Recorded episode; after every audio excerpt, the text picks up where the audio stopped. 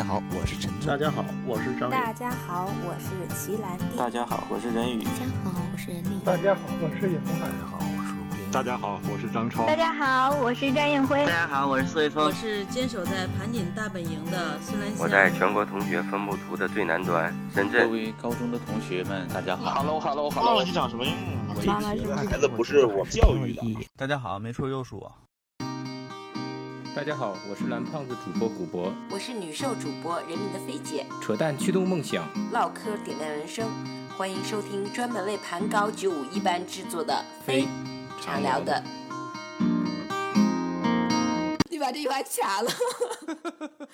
那开整呗，我们非聊二三年最后一期节目，也是二三年最后一天啊。对，你别指着我今天晚上能剪出来啊。哎，这都叫你听出来了？做不到吗？今天我们是二三年年度盘点啊，又欢迎了我们这个常做嘉宾兼主持人啊，兼这个 VIP 中 P。啊，对，是我是我又是我。好久没有在节目当中啊，生活当中也没有听到老庞的声音了。啊，生活中这部分不用强调了。嗯。不行，还是得强调一下。这期我们整点啥呢，飞姐？这不年末了吗？就搞搞一期盘点吧。我觉得就今年这一年特别的有感触，你不觉得吗？嗯，有啥特殊的？疫情放开第一年。啊，是我的状况吗？我就觉得今年一年特别的难熬啊。这样吧，我们反正嗯聊聊今年的几个最吧，就简单的跟总结，想到哪儿说哪儿，是吧？先说开心的事儿了。那我先说，我今年最开心的事儿，我就是今年减重成功。是在这个老庞的激励下吗？二二年的激励下吗？嗯，有一部分原因，我主要是 没有，就是减重这个事儿，不是已经是超了多少年了嘛？然后那个每年都给自己整的那个目标还挺那啥的，挺远大的。然后那个，然后今年吧，就觉得根据以往年度自己的状况呢，就觉得哎算了，别给自己定那么定那么是那啥的目标了，就减个三四斤就行了。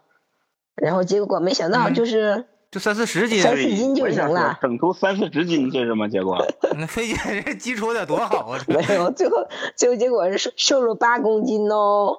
嚯，可以可以，这不上一期就说过了吗？上一期就说过了吗？上一期就八公斤了吗？哦，忘了忘了忘了说这茬。很好很好的成绩，但是因为年年初的时候真的没给自己这么大这么高的目标，一部分是因为自己那个锻炼身体嘛，然后还有一部分就是因为那个。呃，最后一个月，那个得了甲流了，甲流了五天，然后就瘦了五斤。我觉得，哎呀，真是。忽然觉得甲流还挺好。你这疾病疗法不算吧？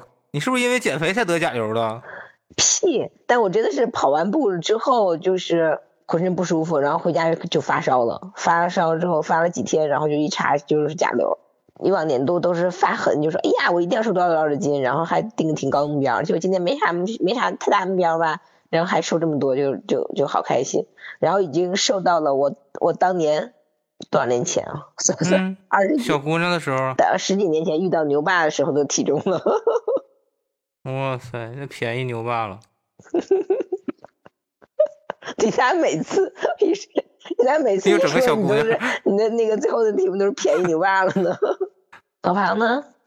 哎呀，我今年没有啥，没没有啥太开心的事儿，反正就那么，就不咋。你你是正好相反是吧？体重回升了。对对对，我体重回升了。按照这个的话，那有点惨。嗯，但但还好吧，运动习惯至少保留下来了。嗯，高兴的是，是我闺女画画，现在画的，哎，哎，是真挺不错的。我有时候看你老婆发那个朋友圈，真挺好的。哎，那画画说说具体的呗，就是是怎么了？是跟以前比有了质的飞跃，还是得奖了，还是怎么着？也也没啥，就是前一阵他画了个小狗，就是那种他不是在练那个素描嘛？哦，素描那开始就挺有兴趣的，然后每次就要上课都一两个小时，挺长时间的，长的时候有两个多小时。嗯，前一阵是画了个小狗。哎，我觉得有那么点意思，至少以我的，嗯，对对对对对，觉得还是有点意思的。哎，这哎，这个是你们觉得是不是还是靠天赋啊？这玩意儿？呃，估计这个水平应该还是靠练吧。我理解这个东西应该主要还是靠练，就是靠练。你只要呃靠兴趣，就是你有兴趣，然后坚持的练，画的还像回像模像样的，就很多东西都是这样嘛。真的到了那种职业级的那种专业水准，估计就是要靠天赋了。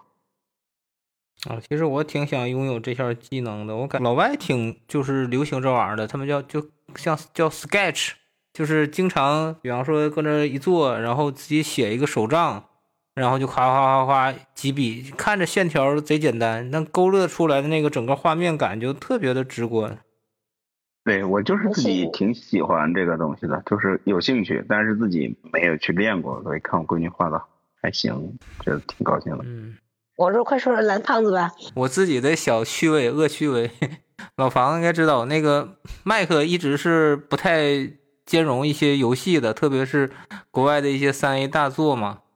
然后昨天我突然研究研究看到了一个软件，那叫 Crossover，它是相当于你看以前的方法不就是麦克装各种虚拟机嘛，然后装 Windows 不贼贼烦，又又占地方，然后又复杂。它是就用了这个 Windows 的那个驱动，但是在麦克上运行，然后还不用装 Windows，然后就可以运行那个 Windows 一些游戏。然后昨天我就整了个街霸，然后小学的时候就一堆街机嘛。不是从最原始的那种街霸的那个画面开始打，那那阵儿我就就觉得哇，这家开这个游戏机的老板太幸福了，天天无限币续币玩，想玩多长时间多玩多长时间。所以你所以你搁家里买了？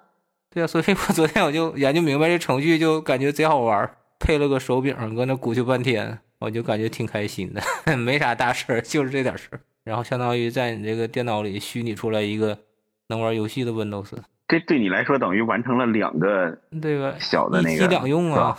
嗯，我电脑都买了一年多了，现在相当于又又又又没花钱买了个新电脑，我感觉还不占地方。然后又满足了小的时候这个街机自由啊！是啊，就是你看他们有的，我不是这种职业玩家，他们职业玩家就要么买 P 三 PS 五，要么买那什么 Xbox，他那玩意儿都太厚重了，而且我我也不是经常打游戏。有个麦克，其实还是主要是工作学习为主，然后有时候慌张看看片儿啥的，看看那个脱口秀那啥。哦对，然后今年有个啥，有个就今年不是杭州有亚运会嘛？呃，我爸妈他们八月份来的时候，然后现在反正回廊坊了，就是那阵儿给我爸看看亚运会现场，感觉也挺好的。然后给他跟他一起看了两次那个专场的那个脱口秀，他一直想看感受一下现场的这个气氛。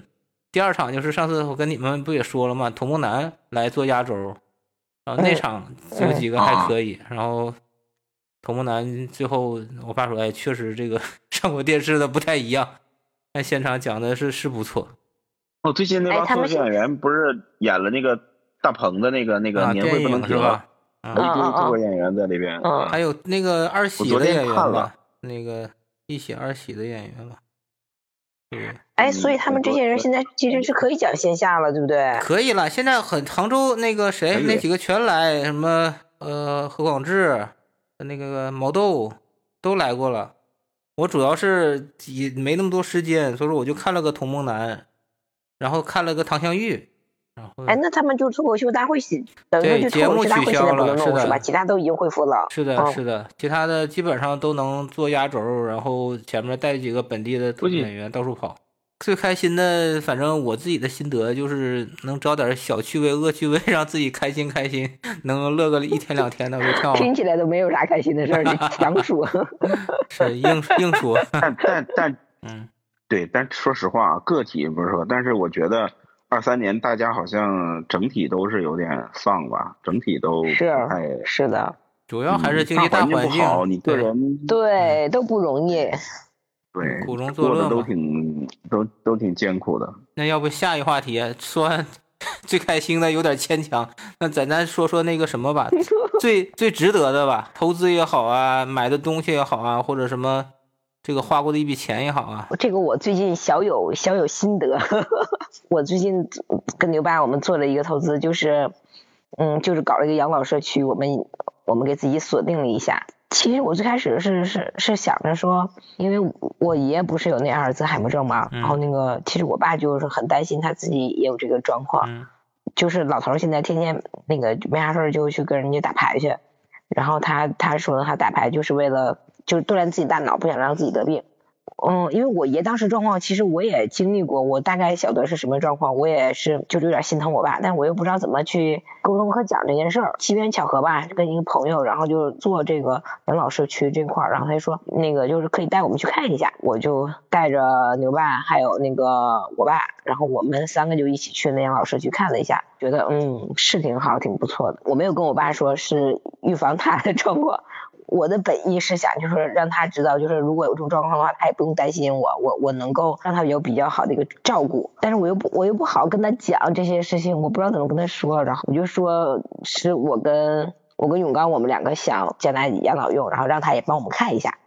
他看完也挺满意，永刚看完我们也都挺满意。然后我们就今年年底就做了这么一个小投资。我是五十五岁以后，他是六十岁以后，我们两个都可以就是到到这个养老社区来，然后。我们两个的父母也都可以住到这个养老社区来，嗯，我就觉得今年这这事儿是我办的，还还挺开心、挺满意的一件事。什么渠道获取到这个养老社区比较靠谱？嗯，它也是个大牌子，然后那个我自己不也去参观了吗？然后还跟人家那个就里面的老年人什么聊一聊，然后所以大概能够看到一些情况，我觉得还行。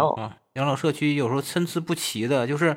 那个有的是那种刚开始介绍特别好，然后，嗯，等你人一走，说对老人都什么不是很善待，啊，这种事儿吧，你就你就只能自己去看，然后实地考察是吧？自己去感，对自己去感受去。当然了，你特别对你的那个无微不至那种吧，我觉得想都不要想，不可能。期待要现实一点啊。然后还有一点，我觉得最主要的就是你要攒好钱，你你到老年的时候，你要想人有尊严，就是要。你兜里有钱，但我跟你爸觉得特别好的时候，是就是你不用做饭了嘛，嗯，就是有人有人给你做饭，嗯，嗯，对对对，嗯，反正整个环境什么的也都挺好的，就就看着迫不及待的自己都想住进去是吗？呃，对对对对对，因为我们两个得完甲流流之后，然后 特别需要人照顾是吧？已经在家休息一周了，然后要上班的前一天，其实之前我们两个都一直都很久都没有出，就一个多星期没出门了。然后也没下楼，然后我就我说我下一趟楼吧，然后就让牛爸我们俩互相搀扶着下楼，就真的觉得腿都打软。家附近有一家那个那个清风包子铺，啊，然后在那吃包子的时候，我跟熊刚就是我们俩就说，哎呀，真的就是太明白为什么就是说需要那个有人照顾你，真的是一点都不想做饭。我觉得今年这个事儿做的挺好的，我自己心里一点就就一点都不慌了。那个跟俩探讨个比较残酷的事儿啊，因为我上次确实也听过大数据统计人间三步走，第一个就是你阿尔兹海默嘛，然后第二种就是这种癌症，然后第三种就是那个心心脑血管疾病、心梗、脑梗啊，就类似于这种啊。你们觉得这三种方式哪种方式是相对来说更容易接受的吗？就是哪个能让我有尊严又不太痛苦的方式，就就是最好的方式啊。心脑梗套餐了是吧？嘎巴一下就，我觉得是最好的，越快越好。嗯，好像大家都这么说。然后你也不，家人也不那什么，真的你就是要不是说你得相信那句老话，叫做“久病床前无孝子”。嗯，你现在觉得我哇，我我爸妈有多孝顺？不是那样的，就是你真没你没到那地步，你体会不到。嗯，所以我觉得到老的时候尽量别给我。别给大牛添这种麻烦，那个大家都彼此有个很好的念想，明白就得了，谁也别给谁添太大的压力啊。嗯，差不多，大家想的差不多。我问我同事也是这么说的。嗯 嗯，那老庞呢？老庞有啥今年觉得二三年最值得花的一笔钱啊，或者投资啊，或者什么？也没有啥。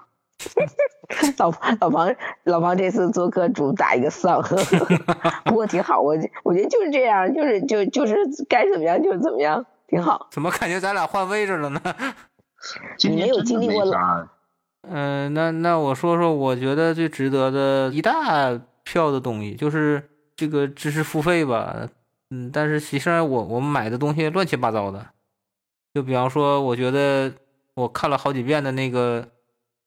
许晨的 PPT 制作，许晨，你们我是不是以前跟你们说过？就老罗以前的啊，御用的这个 PPT Keynote 的这个制作人，然后他自己在抖音卖两套教程，一个是基本的这 PPT 的这些方法论，还有一个就是制作案例，那个制作案例，我觉得特别接地气，就是他相当于给你介绍了十来种类型的，就是你工作当中也好，或者是你生活中也好，PPT 的类型，比方说什么图文结合的啊，什么做广告的呀、文案的呀，就乱七八糟工作总结的呀，这种反正啥都有。案例都是真实的客户，因为他是靠这个赚钱嘛，真实的客户给他的案例，然后经过他的修改调整，然后他是怎么一个思路来修改调整，觉得哪些是问题。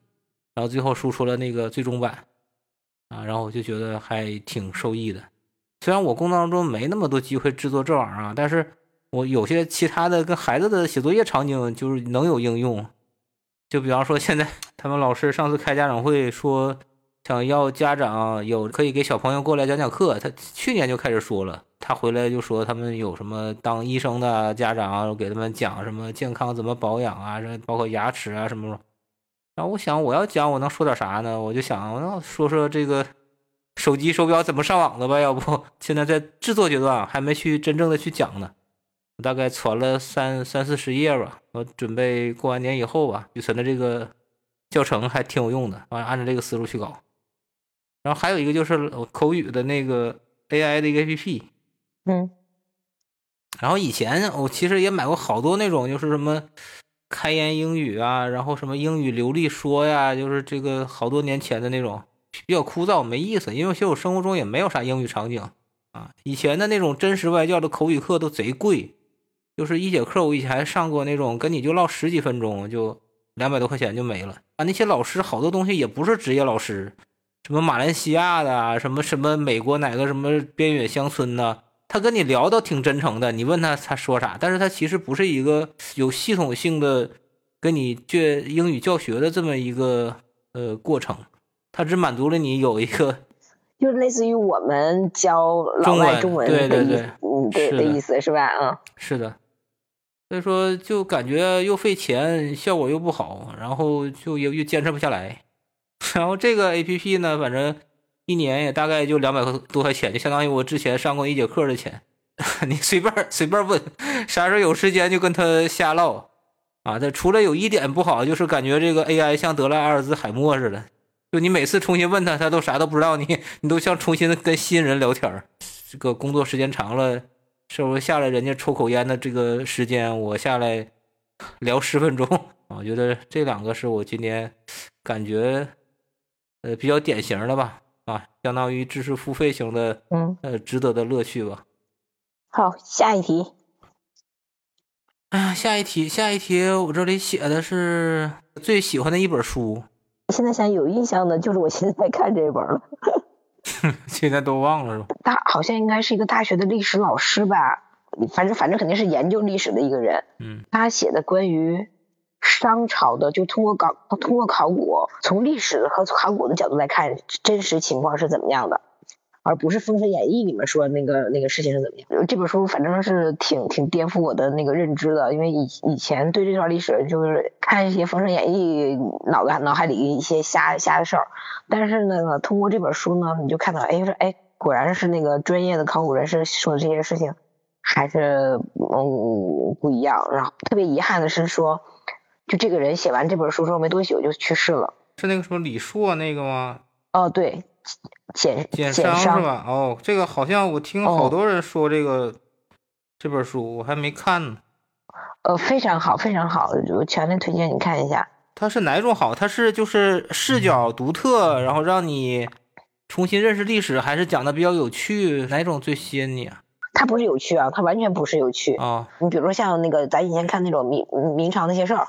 嗯，当年明月写的这种吧，它其实是把，或者是二月河的那个康康熙和谁和那个乾隆还有顺治这些的，嗯，他这种他就是以是在基本的历历史的情况下，他给你细说一些，然后你当看小说是那么看完的，觉得还挺有意思的。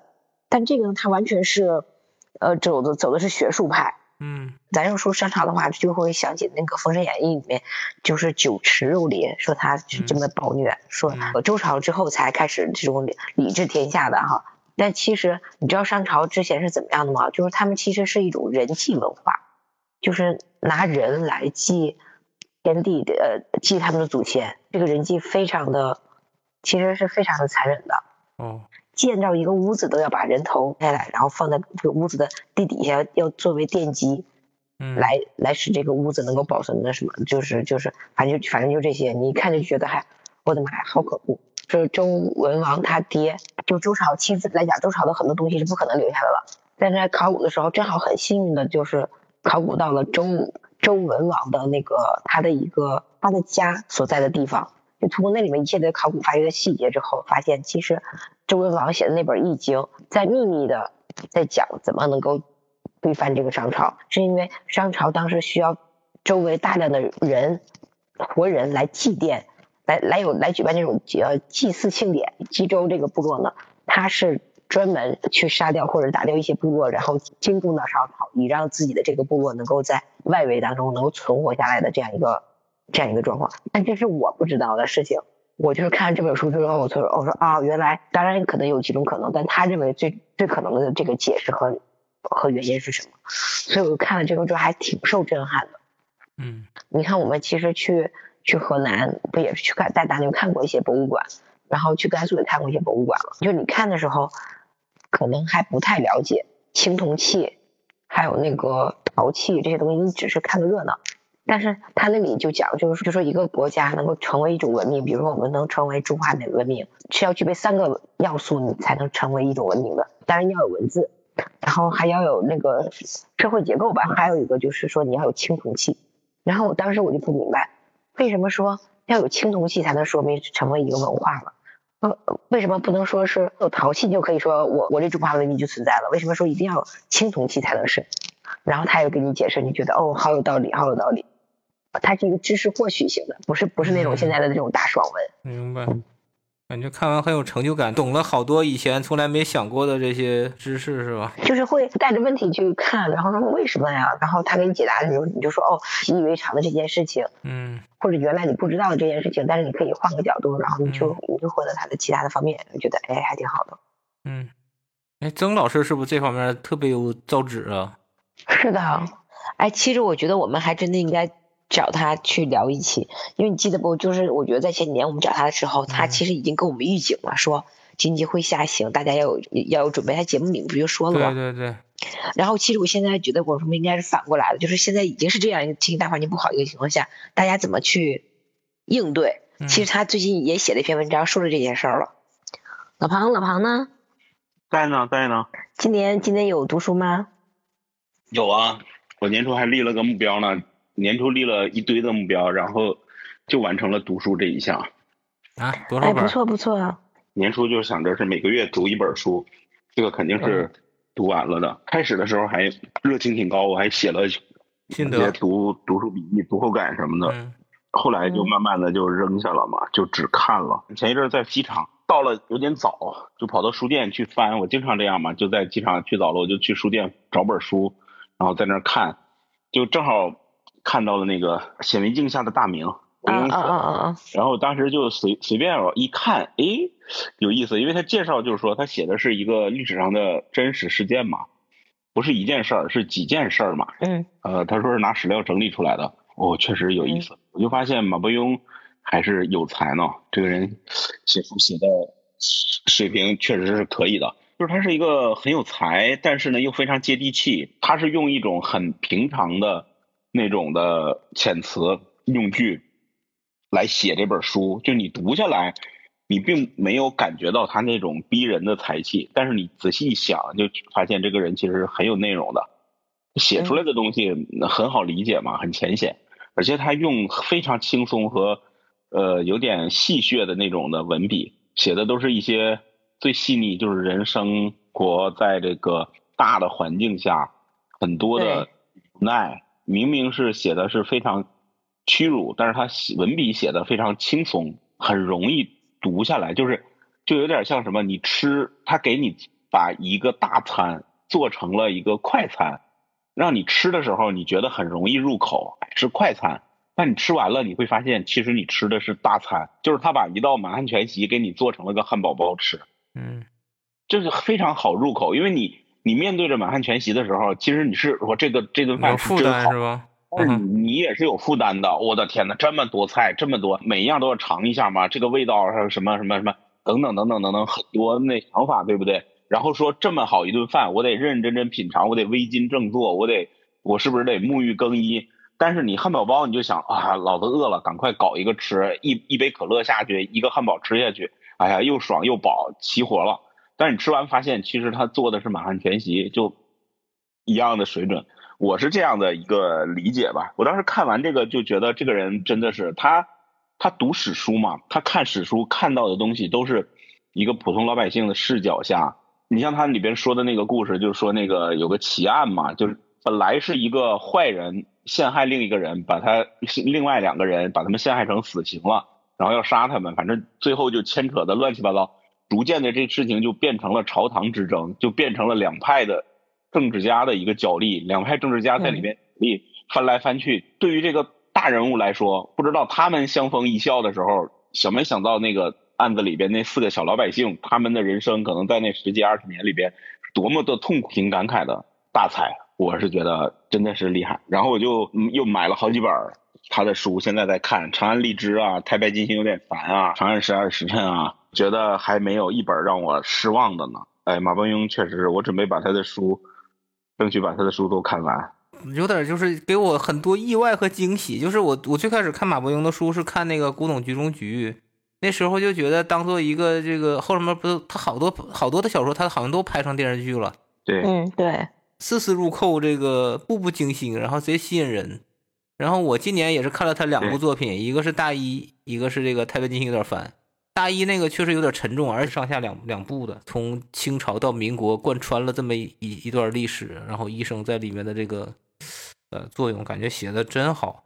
哎，我看那个大一的时候，我就我就感觉我就说，我说他怎么就是把这些史料，对，因为他讲的那个，比如红十字会什么，肯定都是肯定都应该，我我想他肯定很多时候真实发生事儿。对，他是怎么搜集到这么多史料的？我就觉得哎呀，好佩服。就跟老庞刚才说那个明朝也是嘛，啊。对他写那个《显微镜下大明》的时候，他专门跑去那明朝有一个档案库，他就想查那个资料去，然后去了以后他很逗，他进去了，人家说这个不行，说一个是那个，这肯定是国家级的那种机构嘛，对啊，对啊，嗯，那人你是不能来查的，肯定没有办法的。然后另一个呢，说你你你这种就是说你别说你提的那个去看了，说那玩意儿只有。一份儿就搜集了这么多年，就那一份儿，不可能让你进去翻的嘛，给碰坏了啊！这都是属于文物了。然后对啊，我挺失望的。然后那个前台讲的这个小故事，他在书上讲的这个小故事。然后那前台小姑娘突然就说：“说你是你是王爷。”对，那个前台小姑娘的一个朋友和他是朋友，曾经说起来过。然后那个小姑娘就拍了偷拍了这张照片，发给了那个朋友去确认，然后告诉他说确实是他。然后他说：“那那我告诉你去找一下谁谁谁吧，找另外一个历史学家去。”他就去了。然后历史学家说：“说你别着急，说巧了，说我正好在整理这个东西，有那个影印版，还有什么，反正很多材料。现在写了论文，他说你隔两个月就就能够看到了，我就能给你提供这个比较完整的这些东西了。”然后他就拿到了这些东西嘛，就去看。其实只要去想，总是有些渠道的。嗯。办法总比困难多。有一个非常感触的一个东西啊，就是我们现在其实其实人很多时候是有点懒惰于思考的，就是不动脑子的，嗯，就浑浑噩噩的在这瞎混，就觉得好像你假如说这个人受了欺负，那你到底应该怎么去解决你这件事情嘛？从故事本身看，都觉得很传奇的，最后打打官司都能打到那个，就是打到什么皇帝面前去，等等等等这些东西吧。但其实历史的真相其实就是在这些很琐碎的这些记录里边嘛。而且只要你一个普通人读过书的一个人，现在文盲几乎没有嘛。普通人以你能接触到的所有的这些东西，独立的、认真的去思考这件事儿，把它理顺了，然后在你的规则范围之内，其实你就能很大程度上争取到你自己的那些利益和权利了嘛。嗯，就是其实绝大多数人的第一反应都是直接就走进死胡同了。上来第一反应都是我啊，不可能啊，算了，就是哎呀，你怎么能斗得过关呢？就都是这种反应嘛。哎，算了算了，受点气啊，几百块的那个事情就算了。但实际上，很多时候社会进步和这个法治啊，什么很多很多东西的东西，都是因为有那么虽然微不足道，但是他非常执着于要讲个道理。前两天我还听了一个的是，也是英国的一个二战时候的一个军人，然后他二战结束以后，他就是一个正义感很强的人。他的姐姐在一家那贵族家里边当那管家、保姆啊，就是这种角色吧，当阿姨。贵族死了以后呢，就发现他的两个孩子就没有没有得到任何遗产，说他他就跟他说了一个事儿，他觉得很奇怪，说他家里应该有财产的。后来去查了以后，调查了以后就发现。他其实是有四万英镑的遗产的，就在二战结束的时候，其实是很大一笔钱了。但是因为那个律师在里边做了些手脚，结果这个四万英镑的遗产是落到了那个律师手里。然后这个人就很火嘛，他就去各种办法去起诉那个律师，去告他去。但是因为他是一个不相关的人，他如果是跳出来去做这件事儿。很容易被人误会为他要谋夺这个财产嘛，他就想了很多办法，找了另外一个律师学法律的朋友帮他去弄这件事儿，但是搞了很久也没有结果，因为他说嘛，说这件事情整个复原出来，大家都看得到，这个事情基本上是八九不离十的，但是从道德上来说，这个律师就这个坏律师是一个不道德的人，但是他所有的东西都合乎规则与法律，所以他是搞平他的。后来说那怎么办？他就另辟蹊径嘛，他把他约来了，他就是找了个人说私下约他，说是有生意上门嘛。那个人就来了，来了以后他就把那个人一拳鼻子给打爆了，然后把他的裤子全给脱了，一脚从把从他从屋子里给踢出去了。那个人就在伦敦的大马路上裸奔嘛，然后就上了报纸，然后他就被抓起来了，判刑。但是因为这件事，他在上面慷慨陈词，反正就是这种结果，就为了这个事情吧，就是类似的这种事情，他搞了很久。一直搞了十几，可能有十几二十年。他说：“我这些年花掉的钱，已经远远超过了把那两个孩子供养成年和受到良好教育所需要的钱。”他说：“但是这个是关乎的是名誉尊严，这是他们应得的遗产，这是他们应得的，他们应该得到他们这份遗产，他们应该就是昂首挺胸的，就是说我我我要有骄傲的。”去得到这个东西，享受这些东西，不关乎这个钱财。我我就挺感慨的啊，就看那个那个《小明天下大明》也是，就是里边很多人是非常执着的，就是特别有执念的人。哎，你们看了那个《长安十二时辰》吗？其实里边的那个男主角那个张小静，就是也是一个他他他为什么非要搞搞搞这种事情？嗯，对呀。他有的是机会脱身，他如果就是为了自己活着，他有的是机会。实际上，他如果不是这样的人，他都不会沦落为死囚犯嘛。他可以过得非常滋润嘛，可以过得很好、很精明的一个人。所以就是总是有那种有正义感、有然后又有能力、又有方法，什么时代都有的，挺感慨的。嗯，所以这本书我看的是今年我最喜欢的一本书，我准备把他的书都看完。然后其实还看了好几本，我我我翻了一下，我因为我之前写了那个读书笔记嘛，还三年一月份的时候，我看了那个切格瓦拉的那个摩托日记，然后那是因为二二年的时候，我听了一期那个历史调研室嘛，嗯，还看了傅雷家书，哎呀，这个就有点沉重了，鲁迅的狂人日记，反正今年把书还是按照年初的计划看完了。男胖呢？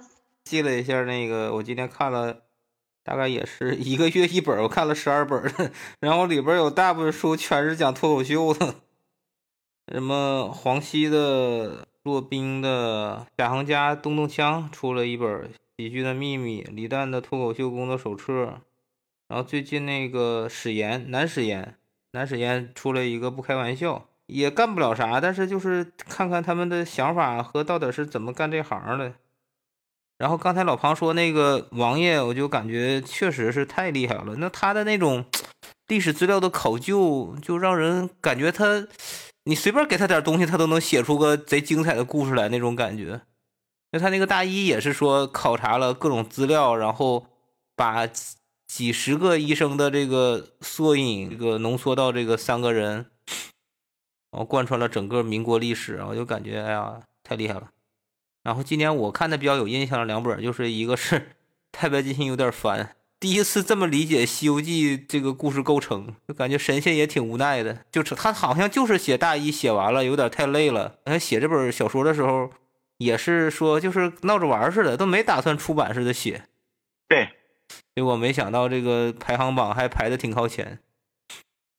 你觉得挺好玩。然后还有一本，就最近我在看的，我没有老庞这么深刻呀，看什么历史史实和这些什么当代的一些风云人物了。最近看那个《北城风云》，也是我听那个播客里边给我推荐的。就你们以前看过孔二狗那个《黑道风云二十年》吧？听过，但没看过。我没完整看过，看过一点点。他这个《北城风云》讲的是说的那种爽文，就是看着过瘾。九十年代，然后东北的背景，从一个普通的老百姓家庭的小孩儿，后来就变成他开开张的那个描写，就是明天即将奔赴死刑。嗯，我就今年这两本书对我还有点印象比较深，其他的有点，我看刚才看了有一半都是那种工具书了。哎，你们看书，我想问一下，我觉得你俩是不是都偏向纸质书去看啊？是啊。我都是在那个，我买了一个文石的电子书，然后它跟得到是绑定的。我一般现在电子书都在得到上看，因为我看得到现在还挺全的。我有那个，但是几次都有点弄不下去，就是看不下去。嗯，纸质书看起来很有乐趣，所以我现在还是，反正不管在哪吧，看见有人推荐的书，嗯，读一小段电子版的，觉得还有意思的，然后我就直接去买纸质书看。嗯，我还是喜欢看纸质书。嗯。行呗，那那下一个话题，二三年有没有你们从来没尝试过的做过尝试？今年，哎，你你说这个还是你刚才说你练那个英语，我十月份的时候开始下了一个那个英语的软件，天天在这儿练英语呢。你是咋练的？有一个叫多邻国的那个软件嘛，就每天什么古大白话就用那个。我一听这个，我第一反应就是老王现在这么闲了吗？没有很很快的，每天早上起来，我就是坚持每天都每天都练一小段他那一小段就呃五分钟到十分钟就搞定了，上厕所的时候就把它弄完就行了，跟打游戏似的。老胖，你练英语是是啥目的呀？我们现在不是在海外弄工厂啊什么的，这些有点多，然后确实是，就是我也不是指望着练出啥来，但是最基本的稍微的有点那个我。今年夏天的时候去了一趟那个沙特嘛，然后就发现就有点费劲，跟人家住酒店啊、出门打车呀、吃饭啊，就很麻烦嘛，很费劲。然后就想着稍微练一点，有基磨磨耳朵嘛，基本的这种的，问个路，呃，吃个饭什么的，能搞定就行呗，也没啥别的。是，现在学英语，我觉得跟以前比简单多了。以前咱上大学那阵儿，我觉得什么文曲星，整个单词哐哐背。现在就是你就算不会搞一个 Google 翻译，然后就哐哐的输汉语，他就给你想说啥英语说啥英语。飞姐有啥吗？今年尝试的新东西？搜索领域了，就觉得嗯，在一两个方向上搞明白就不错了。断舍离是吧？嗯，对。最大的一个是个环境变化啊！我现在是可以自由流通了嘛？前几年不是各种受限，现在不管回家还是去哪儿都都方便的很。就疫情抬腿就走解封第一年嘛，就是忽然觉得前几年有点，那三年有点魔幻吧。哎，没啥。那后面就是最佩服的人，最想感谢的人有没有？来胖子，你说说啊。我也没啥，这些我其实想说的前面都说了，最值得、最开心，还有那个最喜欢的一本书。我觉得我今年就是刚才一说开心的时候，简单提了一下啊，我说跟我爸看亚运会、看脱口秀，然后今天反正有有空的时候，周末跟我儿子一起打会篮球去。嗯，有时间多陪陪家人吧。我感觉今天能吃饭回趟家一起吃个饭，就尽量的回去吃个饭。就是更加回归家庭了呗。嗯，嗯，这点我也是，我有这种感觉。我也是觉得今年，呃，就都更往家的方面去靠近了。以前还是挺愿意出去玩的，然后现在就是想在家待着，然后那个陪陪家人，就有这种感觉。你是你说是年纪造成的，还是今年跟经济环境有啥也有关系啊？还是？可能对我们而言都有呗，我们正好是又处在这个年纪上。哎，你现在蓝胖子你在单位会尴尬吗？呃，会呀。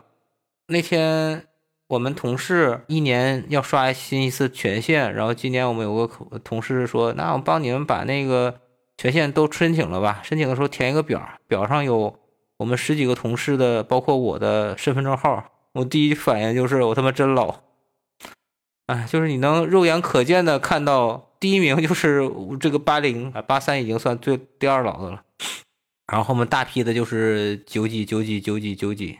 工作上呢，其实也有这种感觉，就是有时候会有这种迷茫的感觉，细节吧又不如小年轻人去那么接地气儿的去搞这些一线的割接啊操作了，然后你说你多有经验吧，多高深吧。也没有什么特别大的价值，就是有一些无奈，有一些恐慌。说不定哪天领导就说：“哎，那个不需要你了，那个拜拜吧。”以前能咋呼是因为担心，现在不太咋呼了，是觉得快快来了。但从公司角度来讲，我觉得也挺理解的。我今年又发现，这个身边确实有那种能人啊，就是我不知道是因为我不在那个岗位。导致的想不到这些，还是说这个这个人确实就厉害？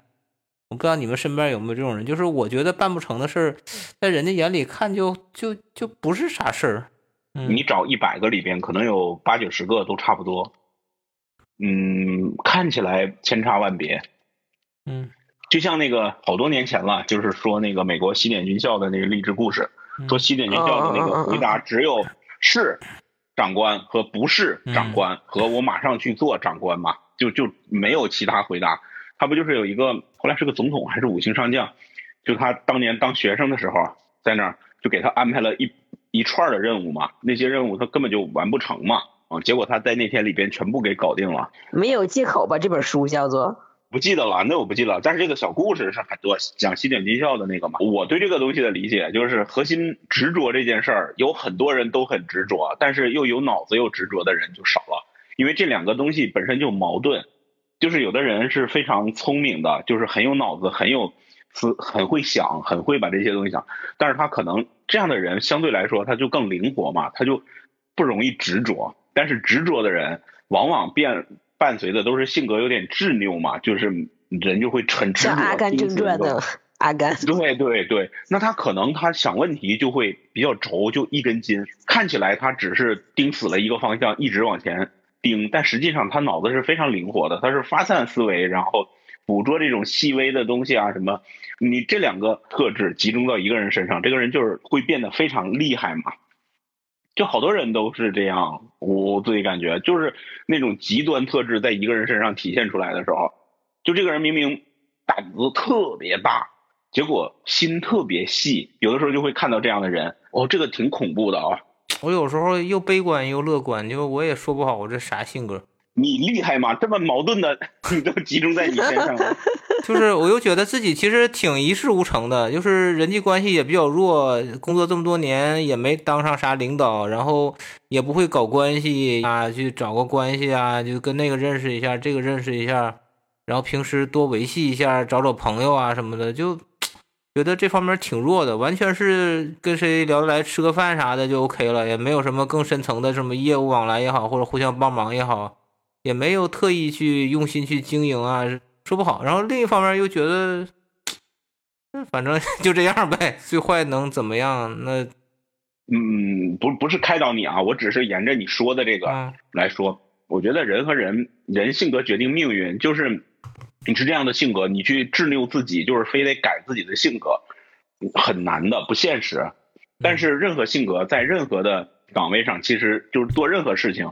都有它可取的那一面，就是你你说你比如说搞关系这件事儿，反正我我个人理解啊，就在所有岗位上都有好有坏。你比如说做这种销售的岗位，一般来说大家认为就特别善于观察，就像你刚才说的这种的，他去做销售搞客户关系，嗯，大家就天然就认为这种肯定是厉害的，对不对？嗯。但是我看来，在我看来，这个东西是个概率问题，他得吃这一套。你比如说有一个特别会特别会来事儿，特别会哄人，然后没事儿嘘寒问暖，然后就特别会。做这些事情的人，只是概率变高了，因为大部分的人都吃这一套。就有个人跟在，假如说你是一个你们公司的一个关键岗位啊，就是你能决定一些采购的事情，那这个销售肯定是天天哄着你的嘛，哈着你，各种的跟你搞关系，让你就很舒服。那绝大多数人都吃这一套，很少有人，嗯，伸手不打笑脸人嘛，人家把你哄得开开心心的。呃，带你吃带你玩，他招之即来，挥之即去，自然这个事情相对来说就容易成。但是不代表说你不搞这些东西就一定干不了这个，只是受众窄了一点嘛。你受众窄呢，他可能兼顾程度变高了，因为这样的一个人服务的那个人，他也知道这个是因为你是这个关键岗位，所以他服务于你，你自然就不会在里投入特别深的感情。刚才你说那个例子，它特例是在于什么？是在于那个人是不吃这一套的，而他是突破了表面的这一套的。他如果对所有的客户都这样，他就服务不了所有的客户。他的对，他精力有限的。你你有一百个客户的时候，你不顾不过来的，你只能吃吃喝喝玩玩。他他的对吧？法宝就是关键客户。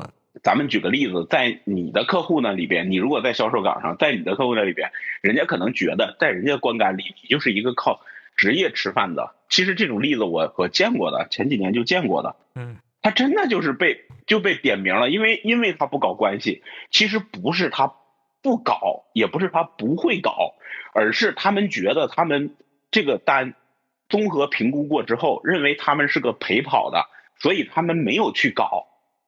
但是他们遵守了最基本的职业素养，他那个整个的方案和所有的那些汇报做的是非常扎实的，就是活干的还是很硬的。人家不会因为说我陪跑，但是没有去额外搞关系，认为不值当，嗯，就一算说哦，这个搞一堆又要花很多人力物力在里边的，搞关系其实挺复杂的。嗯，你就像他说的这个一样的。你去找那个医生，你背后可能欠了八个人的人情，对不对？是你后来以后的三年里，可能你都要慢慢还的。嗯，对，你觉得就是一个电话，人家也觉得是个电话，但你得按照对等标准去给人还的。然后他们就是没搞，但是他活干得很扎实的。结果那个因为上边的一些的那个派系和那个政治斗争，然后人家那个一个领导就说，人家认真看了，然后就说，哎，喊他们来吧。说你看人家那个方案做的很专业，人。很硬，而且一点那个都没沾染，结果就意外就捡了这一个明白活回来。明白你的意思，就是 其实没有一招鲜一劳永逸的这个 职业这个技能啊。对，我也不是劝你啊，都这岁数了，我操，对，咱也改不了啥。奔五十的人了，是的，改也改不了了，就心态哦，自己跟自己和解，自己开心就好了。对。自己问心无愧，自己跟自己和解，开开心心的，就是每过一天都这一天过得让自己觉得还还行，反正后边时间也不多了嘛。哎我靠，哎呀行，不是你别笑，是的，嗯就是你过的每一天都是你人生中最年轻的一天，对不对？对我我觉得这也是那个成年人的改变，就是越来越没那么不需要那么较劲了。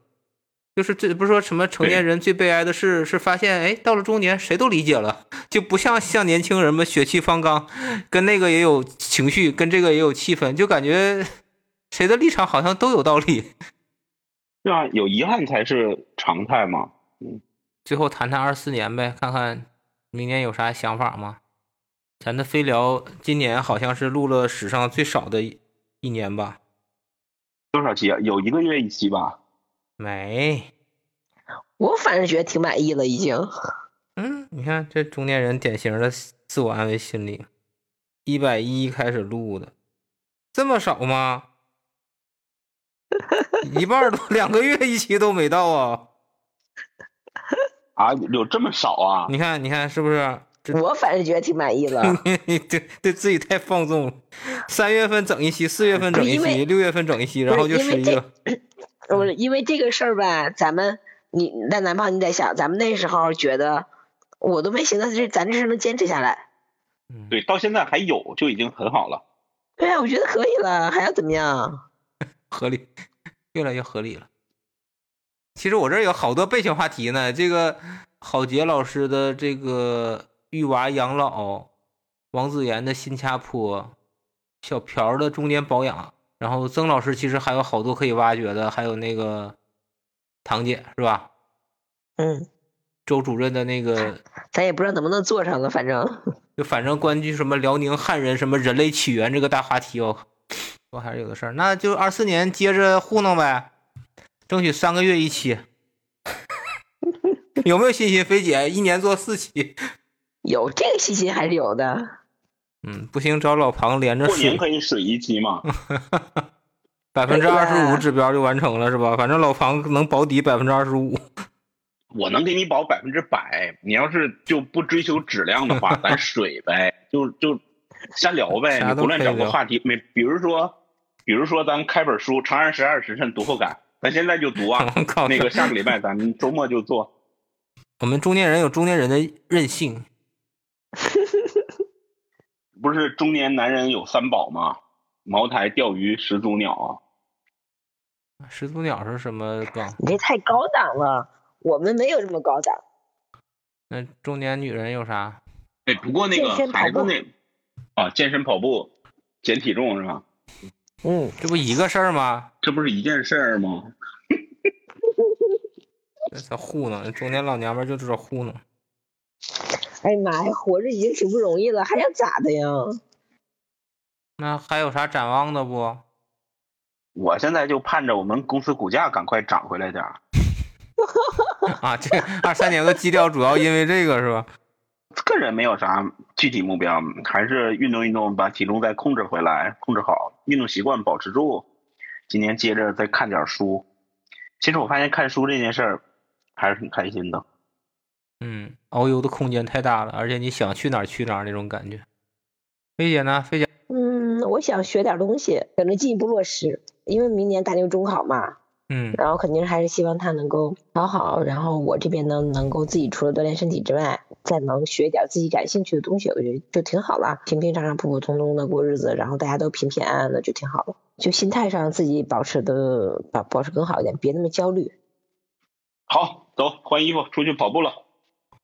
行呗，那咱今天聊了很多啊，聊了这个最开心啊，最值得啊。那书那块儿好像大家还挺有共鸣的，我感觉聊的比较深入。然后对中年这份状态呢，看到你俩都这样，我也就放心了。争取这个大家一切 一切都好呗。那明年争取咱多录几期节目呗。那也也不强求自己，对吧？这个中年人的这个优势就是就任性，就想干啥干啥。嗯，最后还是希望大家也多看看书。我觉得看书真是挺有乐趣的一件事，没人打扰，能够专注，然后还能够在书里的这个想象中任意遨游。嗯，菲姐、老庞再总结一下。总结也没啥了，你说的都挺好的，就是就是担心跟老庞春节遇不上啊。那你就担心对了。行呗，大家都自己找点乐趣呗啊！今天最后一天，大家新年快乐啊！嗯，好，好，二四年，二四年再见，拜拜，拜拜，嗯嗯。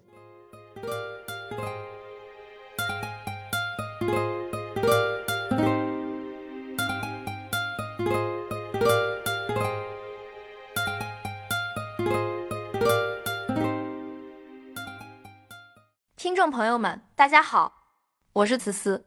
在二零二四年龙年到来之际，我祝飞聊的听众朋友们身体健康，万事如意，恭喜发财，大吉大利。大家好，我是李成洲，顺祥集团的副总裁。在新的一年里，我祝愿所有飞聊的听众朋友们身体健康，事业顺利，家庭幸福。尤其是中年女性听众们，你们是家庭的中流砥柱，为了家庭和孩子付出了很多。希望你们在新的一年里能够继续保持自信和美丽，享受生活的美好。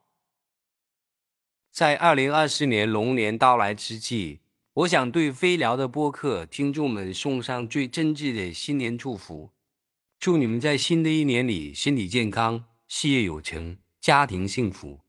愿你们在生活中能够不断追求自己的梦想，实现自己的目标，成为更好的自己。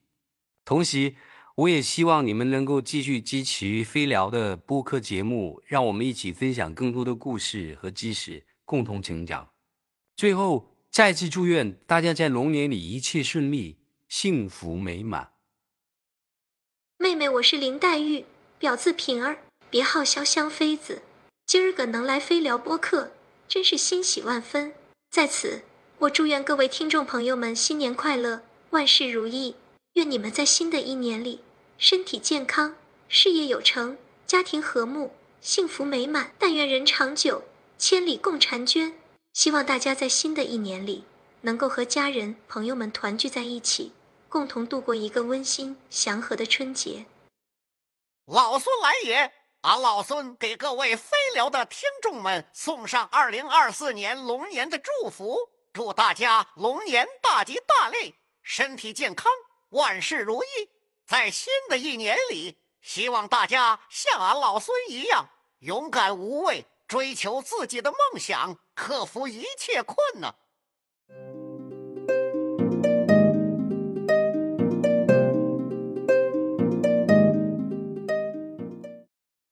你谁呀你呀？我叫小球，是由自己跳动公司训练的人工智能，我可以回答各种问题，并通过生成文本来完成各种任务。哎妈，声音还真挺像我，你整两句祝福话吧。当然可以，祝福大家在二零二四年里身体健康，万事如意，家庭幸福，事业有成，财源广进，好运连连，笑口常开，学业有成，工作顺利，一帆风顺，万事大吉。得得是墨迹呢，能不能整点儿不是四个字的，真诚一点？当然可以，亲爱的飞聊听众们，大家好，在这个特别的时刻，我想向你们送上最真挚的祝福。首先，我要感谢你们一直以来对飞聊的支持和喜爱。正是因为你们的关注和鼓励，我们才能不断的成长和进步。在新的一年里，我希望你们能够继续支持我们，与我们一起分享生活中的点滴，一起感受这个世界的美好。其次，我希望你们在新的一年里能够实现自己的梦想和目标。无论你们是在学习、工作还是生活中，都要保持积极向上的心态，勇敢的面对挑战，相信自己一定能够克服困难，取得成功。最后，我希望你们能够珍惜身边的人，感恩生活中的每一个美好瞬间。在新的一年里，愿你们与家人、朋友和爱人一起度过更多的欢乐时光，共同创造美好的回忆。